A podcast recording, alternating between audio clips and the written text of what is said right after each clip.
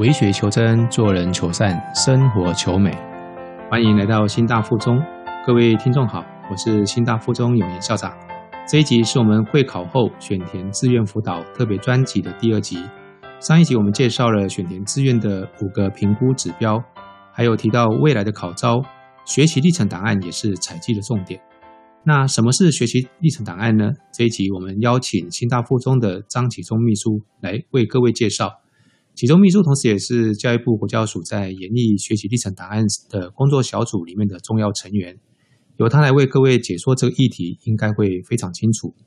那是不是一开始先请启中秘书先跟听众简单介绍一下什么是学习历程？学习历程简单的说，就是一个学习过程的一个记录。那它不是一个新的概念，其实以前呢就存在有，而且呢也实施了很多的时间，只是在新课纲实施后，我们会透过比较系统化的方式来帮助学生收集相关资料，这个算是一零八课纲的一个配套措施。那高中的学习历程呢，它仅记录高中阶段的学习的成果。家长们还是会很好奇哦，现在新的学习历程档案，它到底主要是收集哪些资料呢？主要收集的资料呢有四个项目，哈，第一个是学生的基本资料，这个包括了学生的姓名、生日、就读学校、就读的科班组，当然还有一些他的相关的一些资讯。那第二个就是修课记录，那修课记录这是指学生修的课程有哪些科目，还有最后他的成绩。然后第三个是课程学习成果，就是有学分的课程。他在修课的过程当中所产生的一些成果，哦，包含了作业、作品，还有笔记各方面的，只要是跟课程有关的都算。那第四个呢是多元表现，那多元表现呢就是在学校非正式课程，好，非正式课程就是在课余时间或者是在学校的弹性学习时间所产生的活动成果，这个包含了社团记录、服务学习、比赛、检定。还有一个最重要的就是学生的自主学习。那学生的自主学习呢，是一零八课纲呢特别强调，而且在普通型高中呢，哈是特别把它加进进去的一个新的东西。学生的学习历程档案会怎么样去记录它呢？刚才我们谈的那四个项目呢，哈，其中基本资料和修课记录呢，这个基本上呢会有学校和学校的老师来帮忙处理。因为学生的成绩是由老师评定的，学生的基本资料是由学校来收集的。那但是学生自己可能要负责一下课程学习成果，还有多元表现，这个就要靠同学自己整理，定时上传到学校的平台。好，那其中课程学习成果和修课呢是相关的，好，所以每个学期修课的过程呢就必须要上传，然后还要经过教师认证。而多元表现呢，只是以一个学年为单位。这个部分呢，也是有学生自己记录，但是这一部分呢，不需要老师认证。好，那我们在这边补充一下所谓的老师认证。老师的认证呢的基本的标准有两个，第一个呢，你上传的这个课程学习成果必须要跟教师的课程内容是相关的。好，那第二个呢，要有老师来确认一下，好，上传的课程学习成果，好的相关的内容是不是都是由学生自己实做的。那所以呢，简单的讲，学习历程呢，只收集。跟学习有关的东西，好，跟学习无关的东西，我们是不会收集的。刚才秘书所说的课程学习成果跟多元表现，在上传的资料笔数上面有没有什么限制？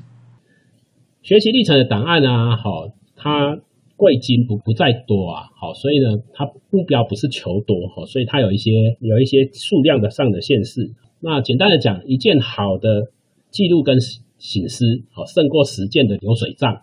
所以呢，每个学期呢，可以提交到教育部的中央资料库的件数是有限制的。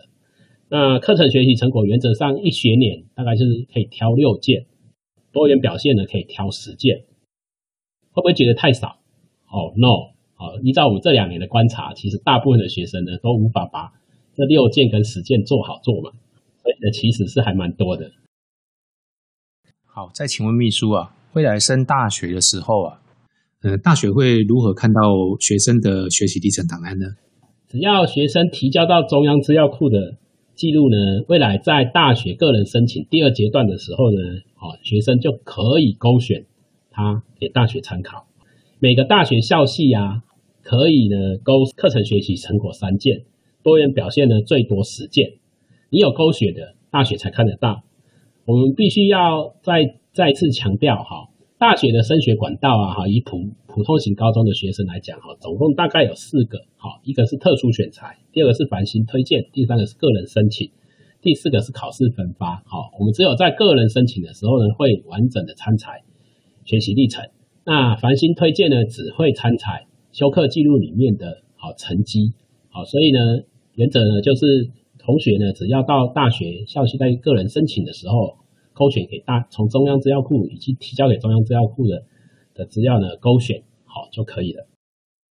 呃，前面一题有提到是说，课程学习成果一学年是上传中到中央资料库是六件嘛？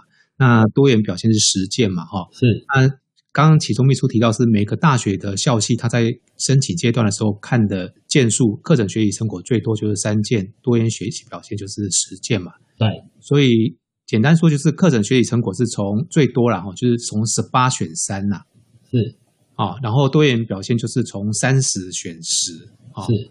所以其实那个可以上传的件数哦，就像刚刚启中秘书所说的是贵精不贵多了哈。其实现在目前可以上传的件数应该是非常的充分。好，接下来这个问题是许多高中生跟家长都会很关心的题目啊，就是怎么样可以把他的学习历程档案做好呢？这件事情呢，说起来很复杂，哈，也很不复杂，哈。简单的讲，哈，就是一个认真，哈，我认为勤这件事情就可以完成，哈。那我在这边提供三个心法。第一个心法呢，就是在学习的时候要用心学习和体会。那第二个心法呢，好，这很重要，很多孩子呢，其实。在这一方面呢，做的不是很好，所以产出就会比较少。第二个心法呢就是要定时的收集资料和整理资料。第三个心法是先从自己有兴趣、自己觉得简单的科目开始。那学习历程啊，哈，这个的记录啊，好与这个整理啊，其实也是一个素养跟能力的培养的一环。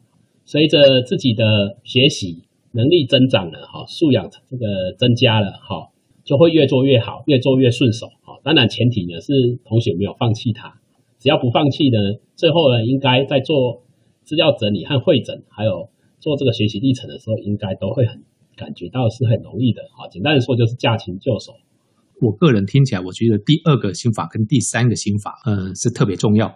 第二个心法会涉及到学生的学习习惯的养成。那这个部分跟刚才启中秘书所谈的。最重要的一个叫自主学习，是有很密切的关系的。是的，那第三个心法是兴趣哦，跟自己觉得有兴趣跟简单的科目哦，就是你驾轻就熟的科目啊。那这部分其实也是我常在说的，学习历程档案本身就是一个学生他的整个一个学习的探索的过程。那其实只要如实的去把它给记录下来，那我觉得应该就是一个好的一个档案啊。对的，没错，是。接下来，呃，再问其中秘书啊，就是当我们的国中生升上高中之后啊，他在制作学习历程方面哈，如果有疑问的话，可以请教哪一些人？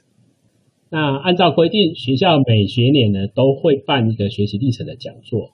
那在这个讲座呢，好，同学呢应该要仔细听。如果有问题呢，应该有时候也会在这个讲座后面会有一些问答，哈，也可以在这个问答当中来问。然后，当然呢，平常呢可以请教导师，还有授课的老师，还有我们高中有一个课程咨询教师。当然了，最后啊，你也可以问一下校长。好，如果你觉得校长是可蔼可亲，不怕他的话，好，你就可以问他。其实我们学校的校长，好，也是这一方面的专家。好，请教他绝对不会吃亏的。应应该我们学校没有人怕我了。是啊，对对对对对。好，那。其实哈，那个今天我们用很短的时间哈来介绍这个学习历程档案哈。那事实上，学习历程档案如果深入去讲的话，是它还有很多细节要讲我们今天其实是用很短的时间，快速的跟我们的国三毕业生的家长还有考生哈，大致上让你们知道说，哎，进入到高中之后，面对一零八课纲，它有一个新的东西叫做学习历程档案，跟以前有一点不太一样。那今天非常谢谢启中秘书啊，非常精辟的一个解说。下一集我们会邀请新大附中的教务主任庄主任哈来为听众介绍如何看懂高中课程。那欢迎各位继续收听，我是有明校长。那再次感谢启中秘书，好，谢谢校长。好，遇见心腹，遇见幸福，下次见。